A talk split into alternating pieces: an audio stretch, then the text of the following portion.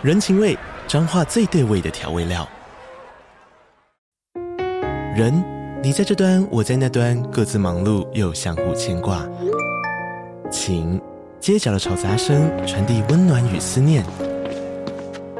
味，是从每一个转角飘出的乡愁。这里是彰化县政府 Pocket 节目《彰化早咖》，我是主持人内克。从彰化大小事各具特色到旅游攻略，透过轻松有趣的访谈，带着大家走进最在地的早咖。准备好了吗？彰化的故事，我们说给你听。以上为彰化县政府广告。嗨，这里是 Sherry's Notes 雪莉的心理学笔记。欢迎你们用 donate 的方式给我们最实质的支持哦，谢谢。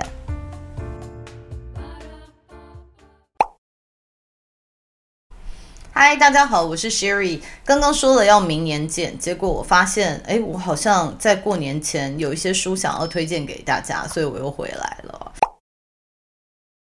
那因为是年底，然后新的一年，其实有两本书我等了很久，刚好想要现在推荐给大家，就是每天练习照顾自己，跟每一天都是放手的练习。其实我之前看到这本书的时候，我就列说这是过年的时候要推荐给 ESTJ 跟 ENTJ 的。但是其实这两本书，我觉得是可以给每一个类型的都非常适合。那为什么那时候讲说 ESTJ、ENTJ？因为其实它的 keyword 是放手的练习。我觉得这两个类型的人对于放手，可能相对的比较困难，当然我觉得很多 J 的都是很难放手的哦，所以这个是我想要推荐给大家的书。那为什么这个书是要趁年底的时候赶快讲呢？因为它每一天都有一个建议哦，让我们大家可以透过这个来冥想，就是它里面每一天都有一段，就是可以让大家静心冥想的内容哦。像比如说一月，他就讲说探索自己的内心，找出今年想要的改变。那一月一号是新年，一月二号是找到界限。所以我觉得，对于想要一个新的开始啊，或者是对明年完全都还没有什么概念的，我觉得这两本书可以每天看一点点。这个是每天都有练习的，那这一本是每天练习照顾自己。那我觉得我明年设定的目标是希望能够照顾自己的身体啊。它的第一篇就是放手。那我刚刚也提到了，就是放手是我理论上面知道的，但是还是常常需要被提醒的事情哦。那再来就是去年我也很落实的在执行的，就是感受自己的感受。所以这些呢，这个书里面也有很多的练习，是我觉得在新的一年可以推荐给大家的。所以这两本书，我建议大家可以在一月开始就可以看的哦。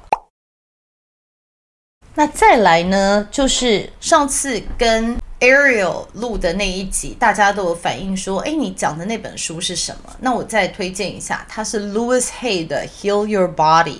那很抱歉，这本书目前我是没有看到有中文翻译。如果其他就是我的毛，如果大家有看到有中文翻译的话，欢迎在下面留言给其他的朋友们。那他讲的就是身心灵的连接，比如说你得的是什么病。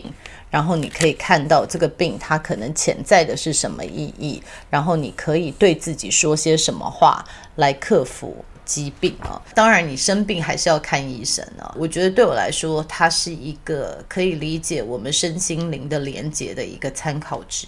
那很多朋友在问说，如果没有中文翻译，你有没有找到类似的中文书可以推荐给大家？